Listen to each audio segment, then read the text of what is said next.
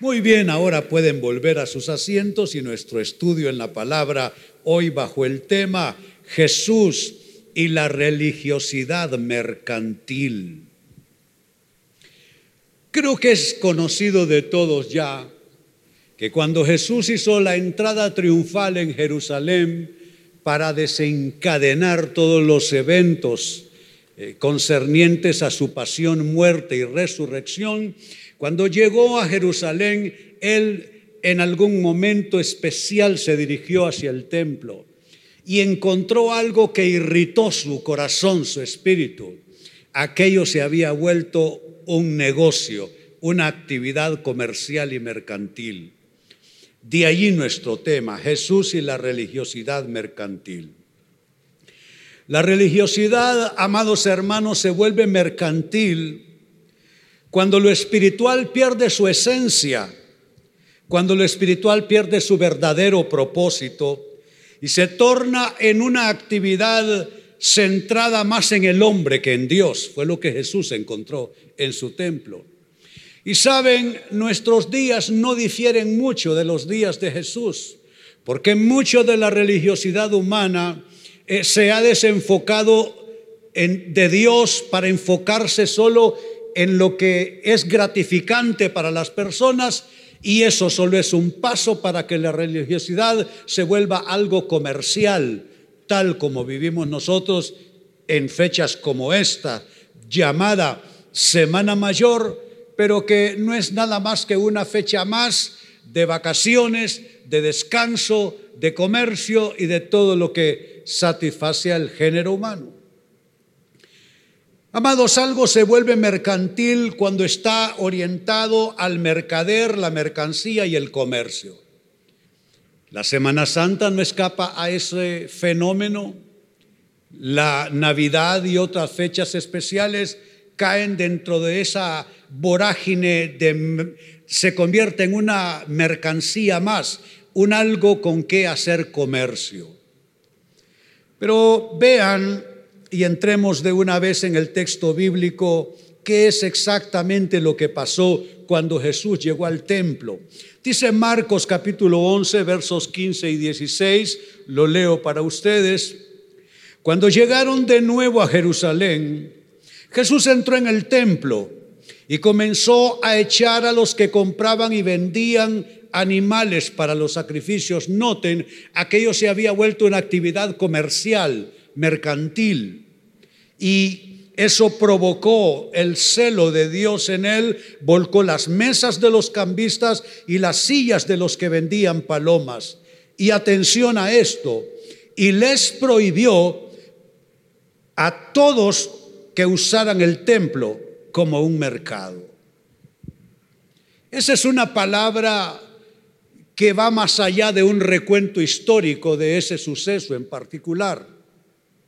Es una palabra que tiene un peso y una validez enorme para toda la religiosidad humana en nuestra época. Hay cosas que a Dios no le están gustando todavía. Y hay actitudes que son como mesas que Dios quiere volcar.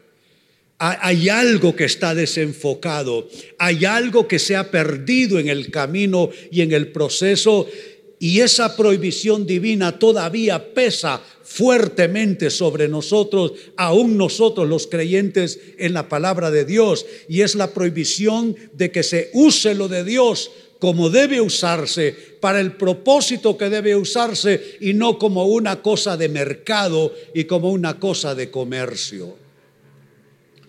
Lo que ha sucedido con esa visita de Jesús al templo es que Él rompe con lo que voy a llamar para ustedes hoy cuatro tipos de religiosidad mercantil. Y es lo que vamos a ver a partir de este minuto. Como Jesús vino a romper con todo eso, son cuatro tipos de religiosidad mercantil que se imponen aún en nuestra época, aún en, en nuestros días. Un primer tipo de religiosidad mercantil que no va con Dios es la religiosidad complacida pero con un Dios ausente. Como los cristianos y los creyentes en general buscan solamente los ambientes que les resultan gratificantes, porque pareciera que eh, la presencia de Dios y la unción de Dios en nuestras vidas solo tuviese que ver con cosas que satisfacen nuestros sentidos. Entonces la reunión de la iglesia, entonces el evento cristiano estuvo bendecido. Si afectó positivamente nuestro estado emocional, si levantó la, la efervescencia de nuestra eh, necesidad de de gratificación y de satisfacción, entonces lo damos por bien recibido y lo tomamos como de Dios pero cuidado porque pudiésemos nosotros estar navegando en las corrientes de una religiosidad complacida, pero con un Dios ausente. Noten cómo Pablo pelea esa misma batalla que Jesucristo cuando él escribe en su carta a los Romanos capítulo 14 versos 7 al 9, dice así esa porción. Pues no vivimos, y destaco esta frase de apenas tres palabras, para nosotros mismos. Eso rompe con una experiencia cristiana de autogratificación eso es hedonista. Al igual que la cultura nuestra, basada solo en la satisfacción, la gratificación de los sentidos. Si hay una cultura hedonista, es la cultura en que nosotros estamos viviendo hoy día. Pero note cómo Pablo insiste, cómo Pablo reclama, pues no vivimos para nosotros mismos. El enfoque no eres tú, el enfoque no soy yo. Lo importante no eres tú, lo importante no soy yo, lo importante es Él. Y una vida cristiana verdaderamente sana y balanceada se enfoca en Dios, no en la persona. Sigue diciendo Pablo, ni morimos para nosotros mismos. Note cómo reitera la frase, no para nosotros mismos. Verso 8, si vivimos es para honrar al Señor. No es que Dios me honre a mí. La vida cristiana no es una cosa diseñada para mi honra, para mi deleite, para mi satisfacción es completamente opuesto. La vida cristiana está diseñada, para usar un término, para la honra y la gloria de Dios. Por eso es que cuando compartimos un testimonio, que es lo que decimos, para honra y gloria de Dios. Entonces no es para honra y gloria tuya, es para honra y gloria de Dios y donde tú vives tu vida cristiana en tu casa, en tu trabajo, en todo lugar, no es que sea glorioso para ti, no es que sea satisfactorio para ti, es que sea satisfactorio para Dios y que sea gloria para Él. Sigue diciendo Pablo, entonces, tanto si vivimos como si morimos, ¿qué dice? No los escucho pertenecemos al Señor. Nosotros estamos más en la idea de que Dios nos pertenezca a nosotros y que tengamos su paz y tengamos salud en nuestros cuerpos y tengamos prosperidad en nuestros esfuerzos de vida y tengamos todo lo bueno de Dios. Ese es nuestro enfoque. Y ahí es donde puede residir el problema de no crecer espiritualmente de no profundizar en las cosas de Dios. No es que Dios nos pertenezca, es que nosotros le pertenecemos a Él. Y si somos pertenencia suya, entonces todo lo nuestro tiene que ir orientado en la dirección de lo que le dé gloria a Dios. Yo te pregunto en esta noche, ¿qué hay en algún área de tu vida, en algún aspecto que no da gloria a Dios? ¿Es tu forma de pensar? ¿Son criterios que esgrimes a diestra y siniestra? ¿Son tus argumentos? Yo te voy a decir algo. Tú no estás para definir la vida cristiana. Tú no puedes decir, no es que para mí, es que yo pienso, es que yo digo, es que yo siento. Es todo lo contrario. Lo que Dios diga, lo que Dios expresa en su palabra y en su voluntad. ¿Por qué? Porque le pertenecemos al Señor.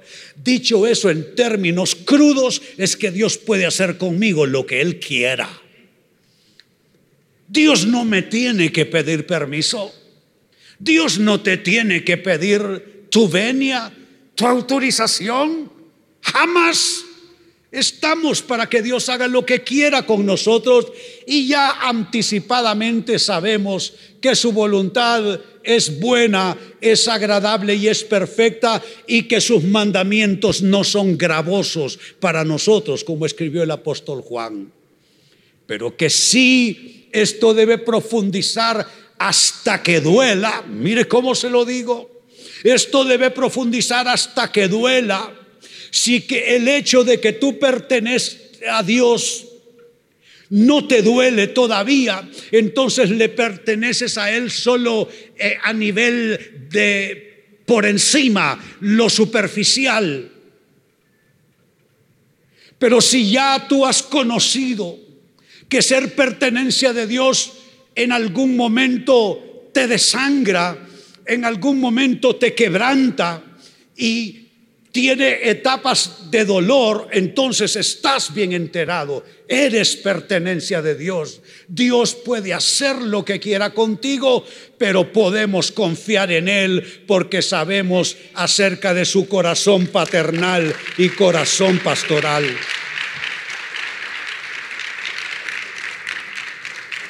Y Pablo cierra esta escritura diciendo, Cristo murió y resucitó con este propósito wow, con este propósito, ser Señor de los vivos y de los muertos.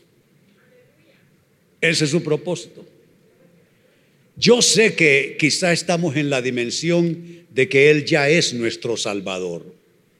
Ya recibimos a Cristo, ya recibimos perdón, recibimos vida eterna, pero me atrevo a preguntar, si estamos en la dimensión de Cristo como Señor de nuestras vidas.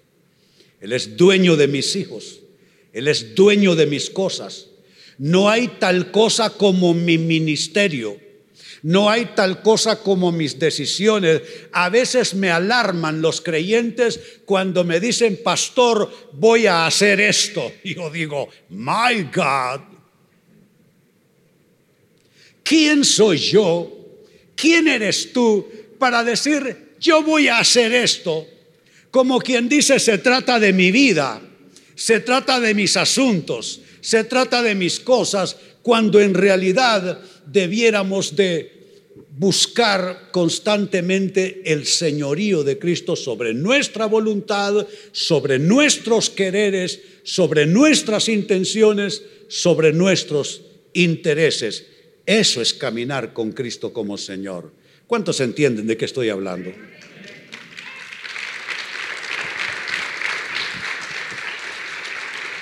En segundo término, Jesucristo vino a romper con una forma de religiosidad ávida de emoción sin provecho espiritual. Si hay época en que el cristianismo es emocional, es esta época la gente ha hecho un intercambio y ha hecho sinónimos. Eh, unción, Espíritu Santo es sentir emocionalmente algo. Y por supuesto que nuestras emociones pueden percibir al Espíritu de Dios y moverse con el Espíritu de Dios porque somos personas con una también una, una estructura emocional, digámoslo así, y nuestra mente acompaña el mover de Dios, nuestras emociones acompañan el mover de Dios en nuestras vidas, y claro que lo sentimos emocionalmente, pero no solo a través de las emociones, porque entonces sería un cristianismo emocional nada más. Y una religiosidad ávida solo de emociones, termina sin ningún provecho. Mire lo que pasó en el pasaje que viene a continuación. Primero de Reyes 19, versos 11 al 13. El Señor le dijo, sal y ponte de pie delante de mí en la montaña. Mientras Elías estaba de pie allí, el Señor pasó. ¿Qué dice? ¿Cuál es la frase? El Señor pasó. Dios estaba allí, haciéndose presente. El Señor pasó. Y un viento fuerte e impetuoso azotó la montaña. La ráfaga fue tan tremenda que las rocas se aflojaron, pero, pero el Señor no estaba en el viento. Después del viento hubo un terremoto, note la intensidad, va increciendo. Primero un viento, una tempestad, luego un terremoto, como que aquello va creciendo en intensidad. Dice pasado, vino un terremoto, pero el Señor no estaba tampoco en el terremoto. Pasado el terremoto hubo un incendio, pero el Señor no estaba en el incendio. Yo destaco esas frases. El Señor no estaba en el viento. El Señor no estaba en el terremoto. El Señor no estaba en el incendio. Y después del incendio hubo un suave susurro. ¿Dónde está Dios? Es la pregunta que suelen hacerse los creyentes. Y buscamos a Dios en experiencias que tengan un alto contenido y significado para nuestras emociones, para nuestro estado anímico. Pero notemos que el impacto de un poderoso viento que rompía las rocas, el impacto de un tremendo terremoto y el impacto de un fuego eh, que invadió todo el lugar por la mano poderosa de Dios. Y al final de la evaluación, Dios no estaba allí. Sin embargo, después de todo eso hubo un suave susurro, verso 13. Cuando Elías lo oyó, porque de eso se trata, de oírlo con tu espíritu. De eso se trata. Algo que te lleva, que te llega suavemente. Algo que acaricia a tu persona interior. Un suave viento de Dios.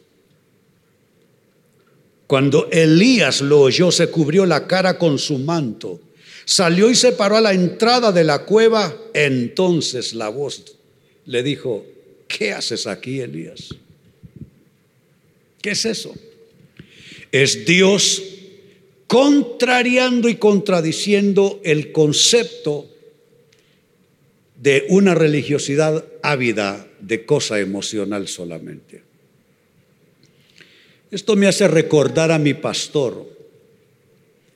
Aquella vez el retiro de ese día domingo, que solíamos hacerlo en aquel entonces, era un retiro espiritual especial.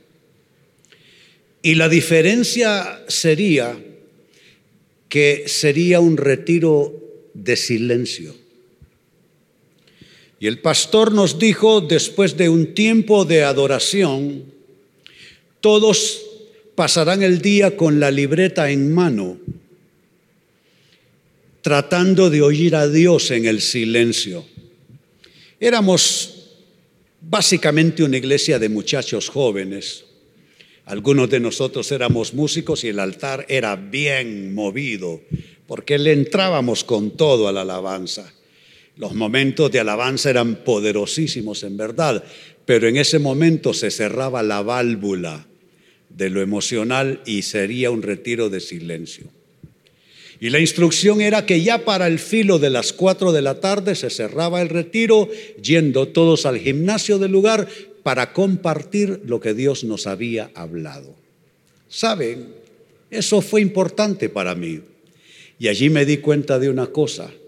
Dios habita en el silencio. Dios habita en la calma. No significa que Dios no esté eh, en el alboroto. Ustedes ven que a mí me gusta hacer alboroto cuando llego al altar. Sí, a mí me gusta alborotar la casa. ¿Sabe por qué? Porque somos un pueblo en fiesta también. Pero eso no significa que perdamos la habilidad espiritual de oír a Dios donde otros no lo encontrarían. Y bueno, aquí yo ya estoy en un problema porque estoy a la mitad de mi mensaje y obviamente no lo puedo terminar pero al menos Dios mío. Solo apenas sin comentarlo. El tercera, la tercera forma de religiosidad que Jesucristo viene a golpear, a terminar con ella, es la religiosidad consumista de comida chatarra espiritual. En nuestra época hay un resurgimiento del interés porque la gente coma sano, porque solo el tema de la diabetes y el sobrepeso en el mundo es, ese es una, un verdadero cuadro terrible en términos de salud pública, de salud mundial. Y nos encanta la comida chatarra. Es que no podemos detenernos ante esos fritos con esos olores y aquellas barbaridades de carbohidratos. Yo soy de los primeros voluntarios cuando se ofrece algo de eso. Pero lo cierto es que uno puede hacer eso cuando es joven, ya hay un momento en la vida que ya no puede jugar tanto con eso, pero vamos, que en lo espiritual puede ser más letal todavía. Personas consumistas de chatarra espiritual, comida chatarra espiritual. Pablo, bueno, no Pablo, el autor de la carta a los hebreos, iba a decir Pablo porque algunos afirman que la carta a los hebreos es de la autoría de Pablo, pero la mayoría de los expertos en texto bíblico dicen que es de autor desconocido. Pues bien, Hebreos 5, versos 11 al 13. Nos gustaría decir mucho más sobre este tema, pero es difícil de explicar, sobre todo porque ustedes son torpes espiritualmente. ¿Cómo los calificó? torpes espiritualmente. Y tal parece que no escuchan. Hace tanto que son creyentes que ya deberían estar enseñando a otros. Ups, eso puede ser con dedicatoria en esta noche. Hace tanto que son creyentes que ya deberían estar enseñando a otros. En cambio necesitan que alguien vuelva a, enseñar, a enseñarles las cosas básicas de la palabra de Dios. Uy, Dios mío, son como niños pequeños. ¿Cómo son? Como niños pequeños, que necesitan leche y no pueden comer alimento sólido, pues el que se alimenta de leche sigue siendo bebé y no sabe cómo hacer lo correcto. Claro, si el niño solo quiere dulces, y más dulces y más dulces, el niño no quiere comer saludable, eso no le importa, eso no existe para él. Él quiere dulces y quiere solo quizá cosas cargadas de azúcar y, cualquier otra cosa más así. Pero vamos, es porque es niño, porque no sabe. Pero nosotros en lo espiritual tenemos que romper. No seamos consumistas de chatarra espiritual. Crezcamos, busquemos avanzar. Este año el pastor Saúl, nuestro pastor, eh, eh, va a desarrollar un programa eh, novedoso, con cosas muy buenas que se están preparando en todo lo que tiene que ver con crecimiento a nivel de educación cristiana. Los distintos programas discipulares y de mayor conocimiento que se van a, iniciar ya eh, lo más eh, pronto que sea posible. Y con eso les hago la invitación a no quedarnos comiendo comida recalentada todo el tiempo.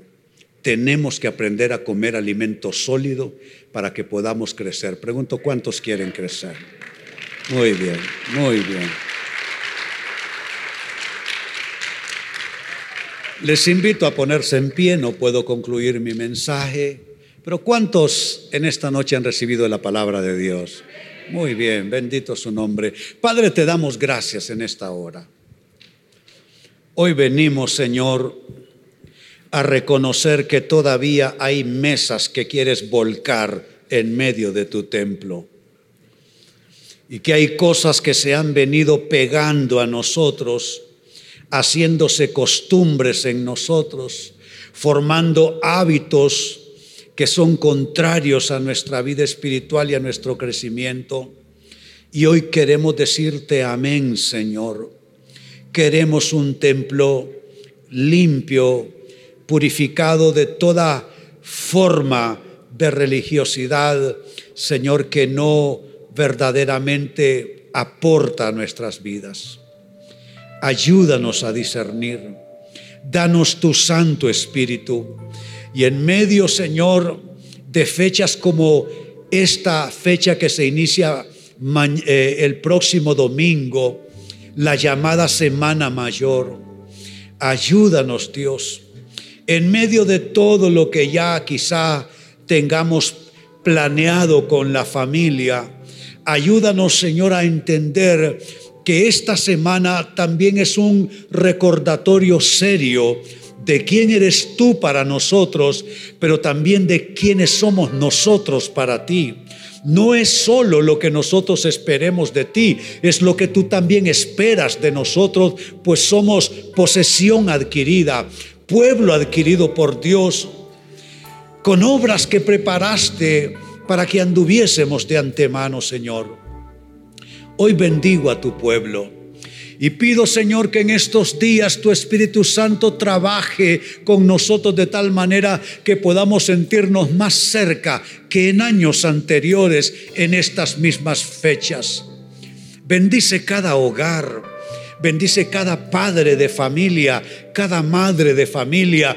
Dales el discernimiento de abrir un momento de oración en momentos especiales a lo largo de esta semana. Que no sea solo cosa de piscinas, de, playas, eh, de restaurantes, de paseos. Que podamos con toda solemnidad también abrir momentos especiales, abrir el texto sagrado a nuestros hijos, testificarles que Cristo Jesús es nuestro Salvador él es nuestro Señor y le amamos y nos consagramos a Él en nuestras vidas.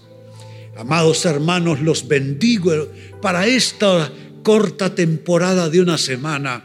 Bendigo sus vidas, bendigo su entrada y su salida, bendigo la mesa en que comen, Bendigo la cama en que duermen, bendigo sus sueños, bendigo sus emprendimientos, bendigo eh, todo aquello que es razón de sus esfuerzos de vida y que Cristo corone su voluntad buena, agradable y perfecta en sus vidas y en sus hogares.